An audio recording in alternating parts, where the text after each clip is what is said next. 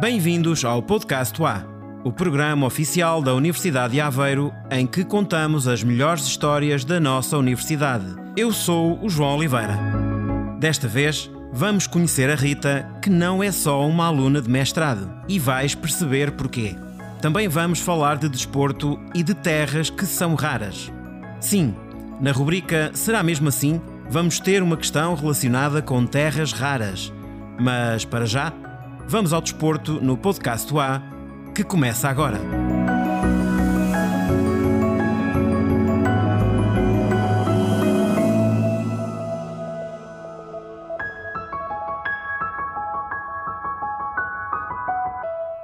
Que atividades desportivas estão ao dispor da comunidade da Universidade de Aveiro? Uma questão que o pró-reitor Manuel Senos Matias responde na entrevista que deu ao podcast A e que podes ouvir agora. Uh, no início do ano letivo, na Universidade de Aveiro, entraram uh, novos alunos e é uma altura de falar uh, também, para além das regras e do funcionamento habitual da atividade letiva, também de outras atividades complementares, como é o caso do desporto. Nesta fase, interessa também perceber que oportunidades e que hum, atividades desportivas é que os novos alunos têm à sua disposição e o que devem fazer para se inscreverem nestas atividades desportivas. O professor quer, quer referir algumas destas atividades uh, que estão disponíveis? Todos os alunos da universidade e os novos em particular, porque ainda estão poucos ambientados a esta nova, portanto, realidade que os cerca, podem dirigir-se quer ao site do Serviço de Ação Social, quer ao pavilhão Arcidesol, à recepção e procurar as modalidades ou atividades que queiram realizar de atividade, portanto, atividade física. Modalidades, há modalidades coletivas, como handball, futsal, uh, basquete, vôlei, e há modalidades individuais, que vão desde o badminton, atletismo, uh, fitness, uh, uma série de atividades de spinning, há uma série de aulas, portanto, estão disponíveis neste momento mediante inscrição na Serviço Social ou, portanto, na, na recepção do pavilhão Arcidesal. Para além dessas, portanto, haverá novas condições para desenvolver atividades esportivas que, em princípio, segundo uh, o previsto, entrarão em funcionamento em breve.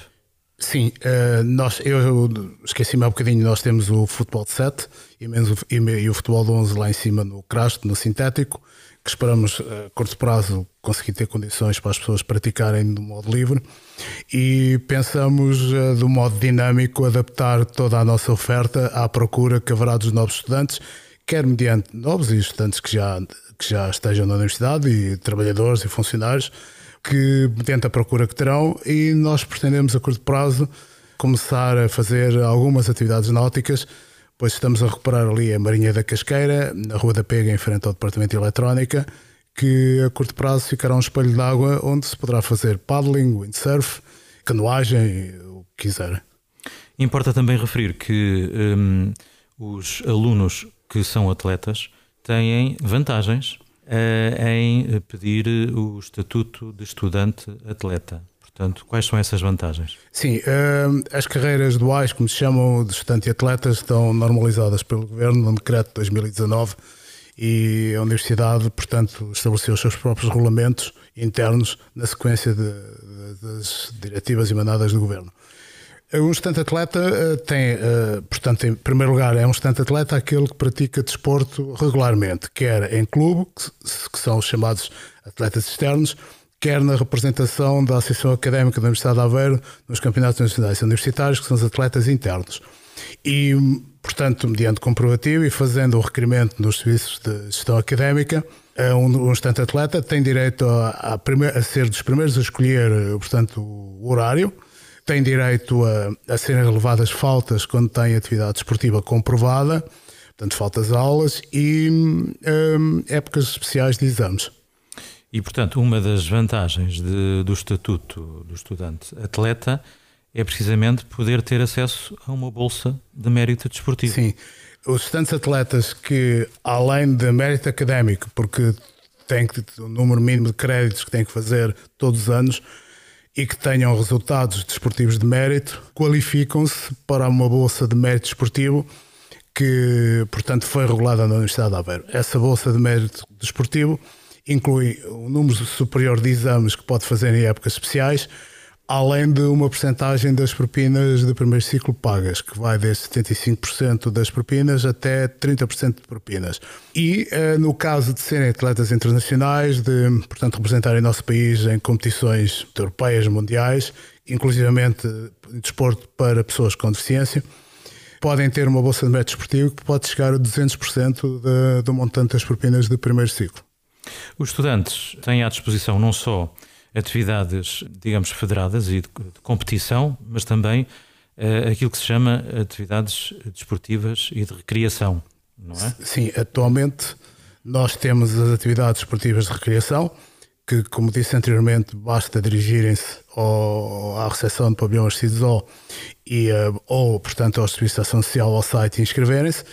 E depois, portanto, temos também, de, mas da pura responsabilidade da Associação Académica, embora com o nosso total apoio, a Taça OA. A Taça OA, que é uma competição intercursos e multimodalidades. Portanto, cada curso pode ter várias equipas em várias modalidades, que podem ir desde o basquete, ao handball, ao futsal, ao futset, ao vôlei. E a Taça OA, é o, perdão, o vencedor da Taça OA é encontrado pelo curso que tiver melhores resultados em todas as modalidades. Este ano, a grande novidade da Taça OA é que nós vamos estender a Taça OA, eh, portanto, a estudantes portadores de deficiência, eh, para já na modalidade de polibate, que é ténis de mesa adaptado. Para além dessas atividades, há depois também os campeonatos nacionais universitários. Sim, depois que a universidade participa. É? Depois temos os campeonatos nacionais universitários, em que a Associação Académica da Universidade de Aveiro é representante estatutária regulamentar na Federação Académica de Desporto Universitário e que, portanto, cuja participação desde o ano passado é, portanto, vá lá, dirigida pelo Serviço de Ação Social em conjunto com a Associação Académica. Aí, portanto, as equipas que representam a Associação Académica da Universidade de Aveiro e a Universidade de Aveiro vão competir com equipas uh, estantes de outras universidades. No ano passado, no troféu coletivo, a Universidade de Aveiro ficou em segundo lugar nacional e foi campeã nacional em várias modalidades e pela primeira vez em futebol de 11. Portanto, mais informações, as pessoas podem uh, dirigir-se, uh, consultar o site dos Serviços de Ação Social com todas as informações disponíveis sobre a atividade desportiva nas suas várias dimensões. Sim, e além disso, eu aconselho os novos estudantes a dirigirem-se aos núcleos de curso, que são os núcleos de curso que organizam as equipas participantes na taça UA. Portanto, são eles que as dinamizam, portanto, para haver um, cada vez mais uma, uma maior aproximação entre os estudantes e a universidade. Obrigado, professor. Sr. Matias. Portanto, quem quiser saber mais informações, consulte a página dos Serviços de Ação Social da Universidade de Aveiro no tópico Desporto na Universidade. Manuel Senos Dias, pró-reitor da Universidade de Aveiro, aqui entrevistado pelo João Afonso Correia.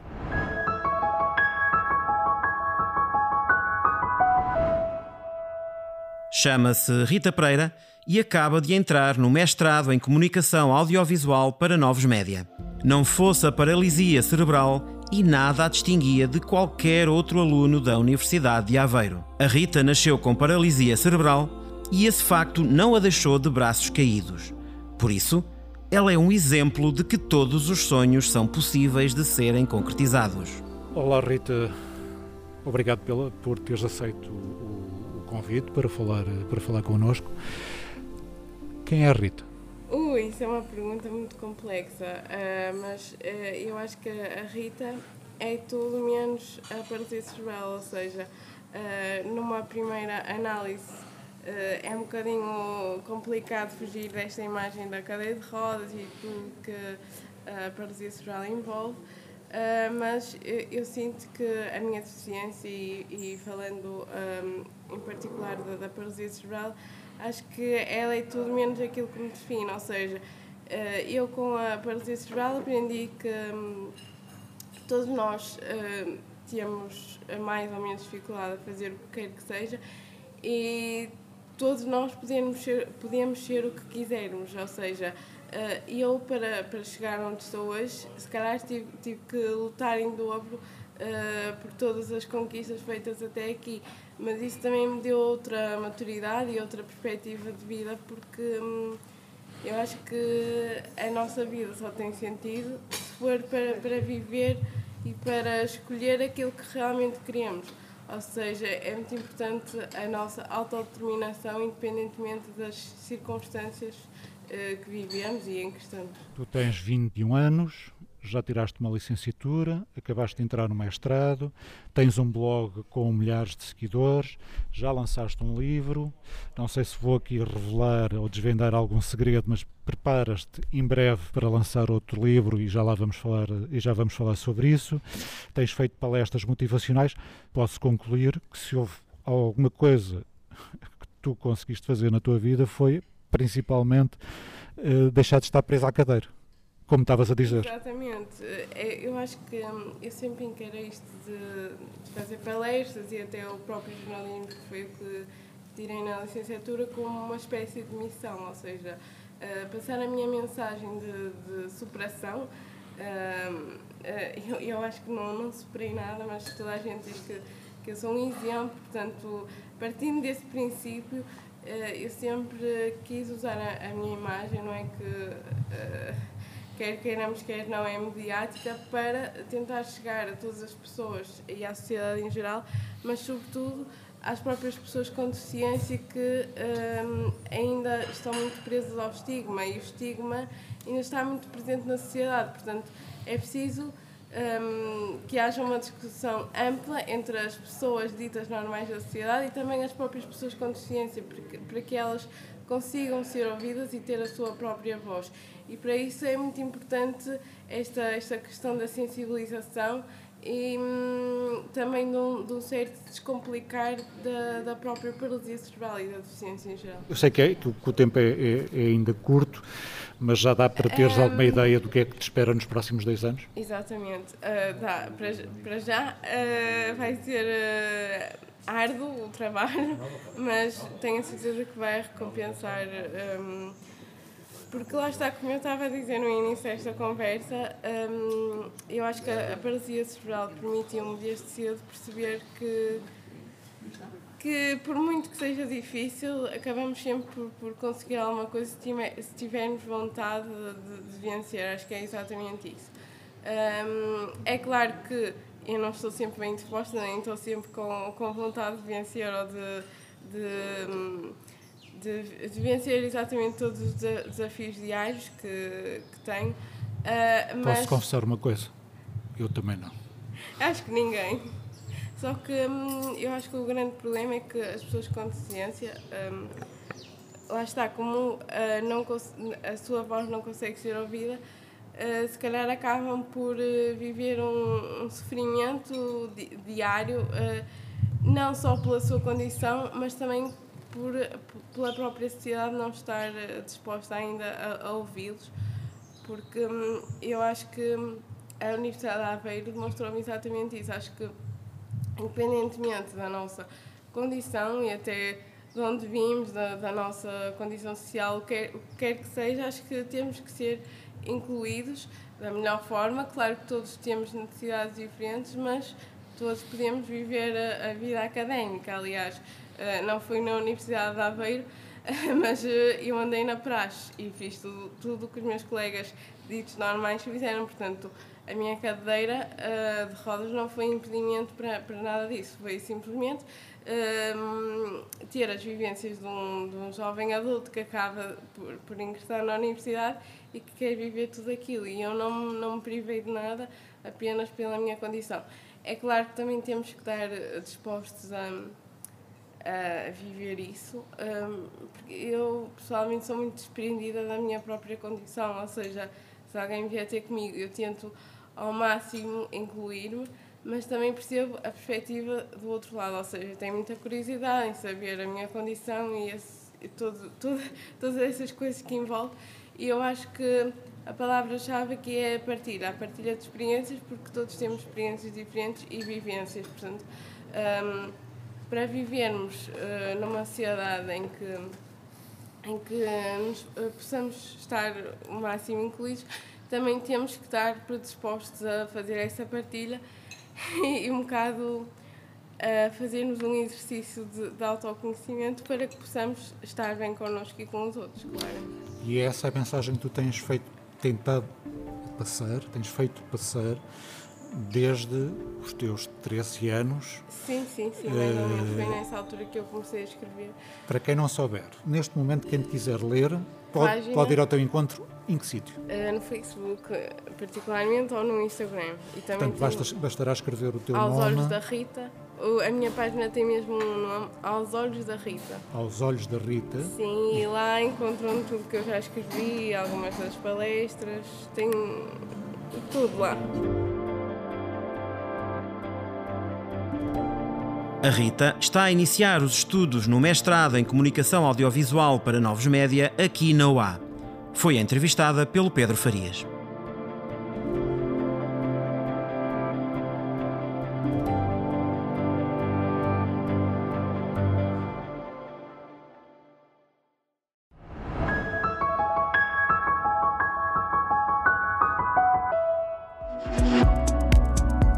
Tempo agora para a rubrica Será mesmo assim? E desta vez com terras que, pelos vistos, são raras à face da Terra. Terras raras serão mesmo raras? Serão mesmo terras? Sabia que os dispositivos eletrónicos em fim de vida podem ser fonte de terras raras? Basta colocá-los na água. Será mesmo assim? Responde Eduarda Pereira, professora do Departamento de Química da Universidade de Aveiro e investigadora do Laboratório Associado Requinte. Bom, as terras são consideradas raras uh, não porque uh, a sua quantidade na, na, na, na Terra existe, é pequena, mas porque uma tonelada de minério vai dar apenas origem a 7 kg de terras raras. E é por isso que elas são consideradas raras. Elas, eh, eh, estes elementos fazem parte da nossa tabela periódica, tal como o sódio, o potássio, o cálcio, como a maior parte das pessoas tem conhecimento das análises, por exemplo, ao, ao sangue, em que estes elementos eh, vêm na, na, nos resultados analíticos dos laboratórios. elas são, têm propriedades diferentes desses elementos que fazem com que elas sejam muito úteis para serem utilizadas, por exemplo, nos nossos dispositivos eletrónicos, tais como telemóveis, computadores, turbinas eólicas, lâmpadas entre outras possíveis utilizações, hoje em dia até muito também nos carros elétricos. Uh, desse ponto de vista, uh, o, a sua uh, o possível recuperação através do, do, fim de vida destes equipamentos é uma alternativa que tem que ser equacionada cada vez mais, porque atualmente a mineração, que é a fonte que nós temos neste momento destas terras raras, vai fazer com que uma tonelada uh, destas terra, de, de, minério vai dar origem, dizem, uh, a cerca de 15 toneladas de lixo eletrónico com elevada toxicidade. Neste momento, devido às restrições ambientais, a maior parte dos países não não tem estes sistemas de extração instalados.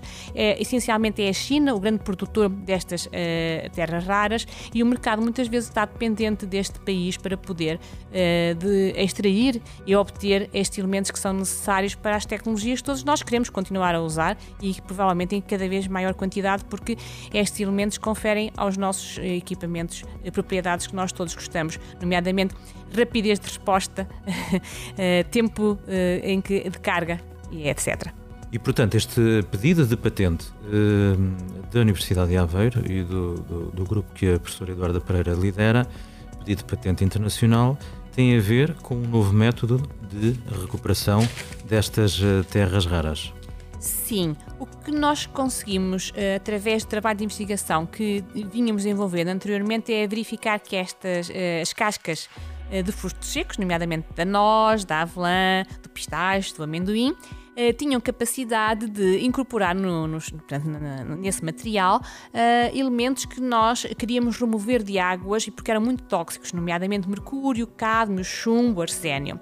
E um dia resolvemos testar a capacidade destas cascas também para remover outros elementos, nomeadamente estes elementos tinham um grande interesse económico e que havia escassez no seu mercado. Uh, e verificamos que também uh, as cascas, surpreendentemente, tinham uma enorme capacidade de remover, a partir de uma solução, de um meio aquoso, esses elementos incorporando-os na sua constituição. Uh, e desta forma, o que nós temos que ter é apenas um meio aquoso onde estes elementos estão, uh, que pode ser, por exemplo, as escombreiras de uma mina, os efluentes de uma, uma indústria que produz equipamento eletrónico, uh, ou, ou, então equipamento em fim de vida, como referiu, que após uma lixiviação, que não é feita com água, infelizmente terá que ser feita com outras soluções um pouco mais fortes no seu ataque químico, nomeadamente através de ácidos, um, transporta para o meio aquoso esses elementos presentes no, neste equipamento em fim de vida e depois colocando lá as cascas destes frutos secos, nós somos capazes de incorporar um, estes elementos para reutilização. E este aqui o objetivo é mesmo reutilizar em novo equipamento eletrónico sem ser preciso minerar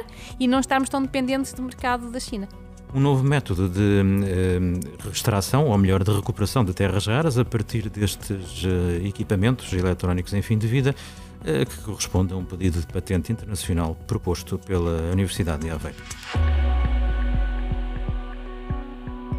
Já sabes que podes enviar-nos, por escrito ou em áudio, uma pergunta para a qual não encontras resposta.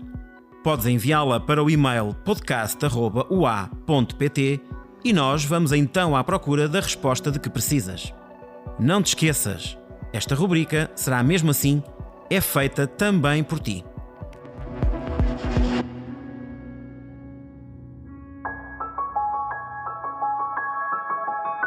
Há uma outra parte deste programa que também podes ser tu a fazer. Isto mesmo, a apresentação do podcast A pode ter a tua voz. Se és aluno da Universidade de Aveiro e queres dar a tua voz a um dos próximos episódios, diz-nos. Com o teu smartphone e a tua voz, grava uma frase em que dizes o teu nome, a tua idade, o curso e o ano que frequentas, terminando com Este é o Podcast A, o programa em que ouves as melhores histórias da Universidade de Aveiro. Depois é só enviar para o e-mail podcast.ua.pt com o título Quero dar voz ao podcast. Voltamos daqui a 15 dias. Até lá, podes ajudar-nos a tornar o programa mais conhecido. Recomenda o podcast A aos teus amigos, ajuda-os a encontrar o programa no Spotify ou na Apple Podcasts. Também podes partilhar este episódio nas tuas redes sociais. O programa é feito pelos Serviços de Comunicação, Imagem e Relações Públicas da Universidade de Aveiro, com a realização da empresa produtora 366 Ideias. Para mais informação, sempre atual, sobre a Universidade de Aveiro, podes passar pelo site ua.pt. Para saber mais sobre o programa, vai até ua.pt/pt/podcast. Temos encontro marcado então para daqui a duas semanas, aqui mesmo no Podcast UA.